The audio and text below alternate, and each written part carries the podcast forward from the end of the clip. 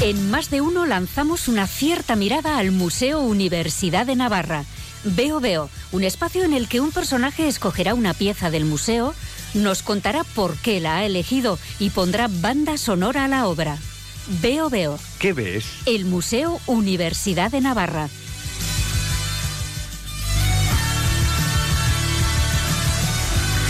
Luis Gortari, ¿qué tal? Muy buenas tardes. Hola Marisa, estupendamente aquí. Dispuesto a llevarnos al Museo Universidad sí, de Navarra. Sí, además hoy con un personaje que es muy amigo tuyo, muy amigo de esta emisora, muy amigo de este programa y que además viene pintiparado a la hora del aperitivo. Eh, efectivamente, sí, sí. Mm, le, escuchamos, ¿te parece? Eso, lo dejamos ahí.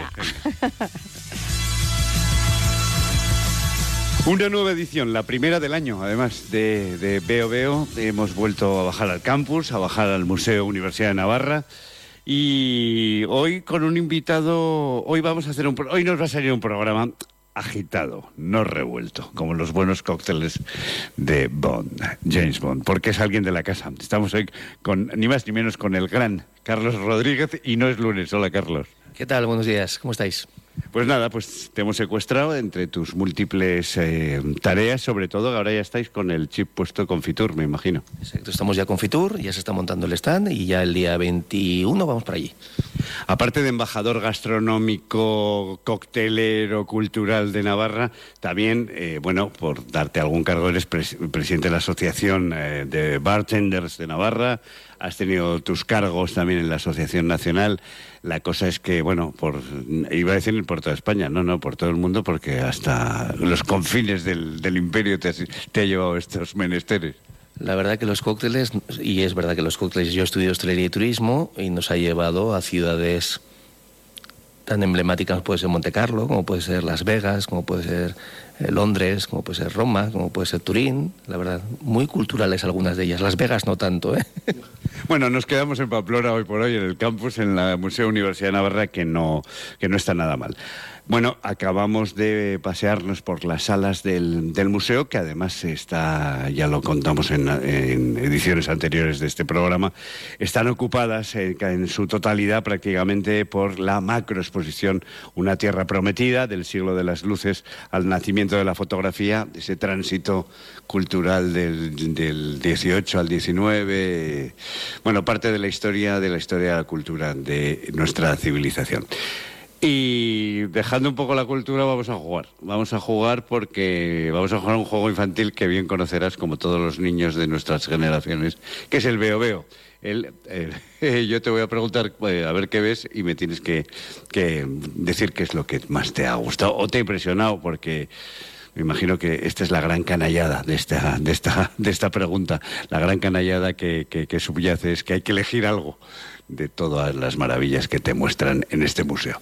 Así que Carlos, Carlos Rodríguez, veo, veo, ¿qué ves? Pues he visto cosas muy interesantes. Em, decir que hay que invitar a la gente, de, llámese de Pamplona, llámese de Navarra o llámese de España, que tiene que venir a este museo. Eh, he visto Picasso, he visto Tapies, he visto, pero he visto espacio. He visto un espacio de don Rafael Moneo, nunca mejor dicho, y he visto un espacio digno de visitar. A mí me han gustado mucho la alineación de los cuadros. Hemos gastado alguna broma con algún taladro que otro que hemos de cómo taladrar una pared, ¿no? Pues es digno de ver cómo está todo de alineado y de bien puesto.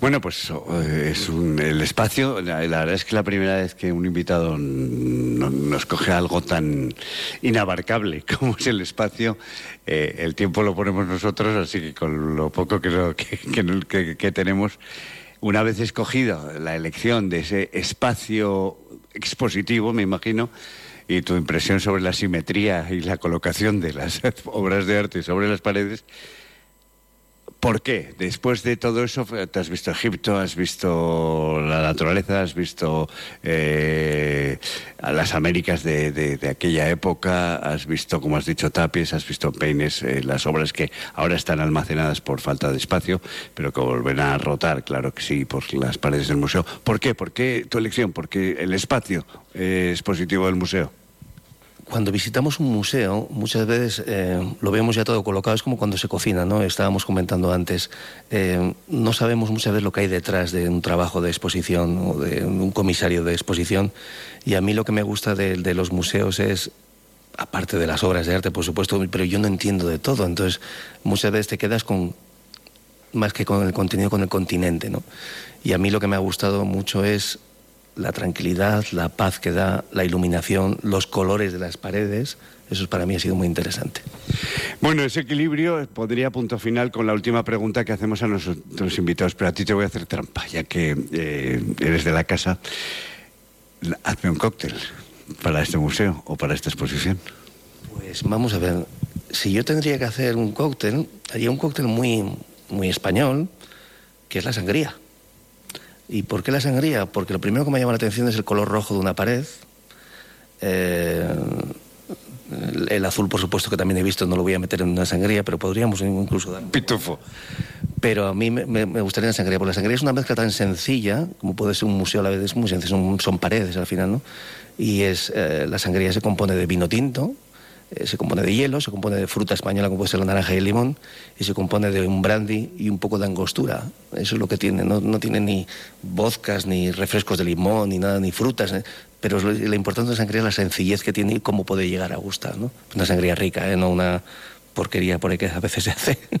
Bueno, estamos ya prácticamente en la, hora de comer, mediodía no estaría mal como aperitivo, una sangría sí está hecha por ti. Y la sangría se considera uno de los cócteles, ¿vale? En la familia. Bueno, pues ahora sí, la última pregunta es, tú conoces bien el medio, conoces bien la casa, estamos en Onda Cero, estamos en Onda Cero Radio, esto es la radio y la radio es sonido, sonido o silencio, ¿eh? pero bueno, algo, algo ha de sonar, que el, sonido, el silencio también decía Simón Garfón, que el que suena. Eh, necesitamos una banda sonora para ese espacio que tú has escogido y me gustaría saber qué, a qué te suena. Pues a mí, después de visitar el museo, eh, yo tengo siempre dos grupos para mí muy importantes en mi adolescencia, que fueron Fleetwood Mac y Cook Robin, ¿vale? Pues cualquiera de las canciones de esos grupos me bastaría. ¿El, ¿Elijo yo? Sí, sí, por favor. Ya sabes cuál voy a coger. ¿De quién? ¿De Cook Robin? No, de Fleetwood Mac. Eh, ¿Dreams? Hecho, Dreams. Gracias, Carlos. Carlos Rodríguez. Gracias a vosotros.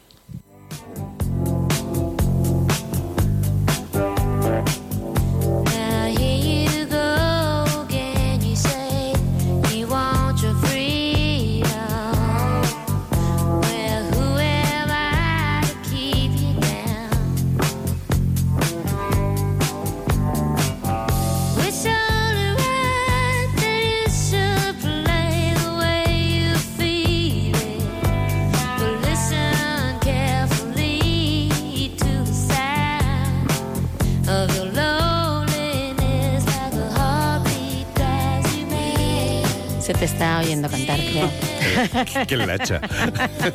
o casi se te ha oído cantar, estaba me aquí. Me encanta esta canción, es preciosa. La elección de Carlos, fantástica, vamos. Dreams, la una de las canciones emblemáticas de un disco que durante muchos años fue el más vendido de la historia del pop. Uh Rumors de Fleetwood Mac, al que pertenece. Estamos en 1977 en España, 76 salió en Estados Unidos. Bueno, yo era pequeñita. Pero bueno, pero ya te tararearían alguna sí, Sí, sí, sí. ¿Te acuerdas? Este disco tenía también la de Don't Stop, Go On Your Way, mm, eh, Monday Morning. Bueno, y sobre todo esta canción era la mejor del álbum con diferencia. Bueno, pues esta ha sido la elección de Carlos Rodríguez. Ya sabía yo que iba a elegir. del Museo Universidad de Navarra. Gracias, Luis. A ti.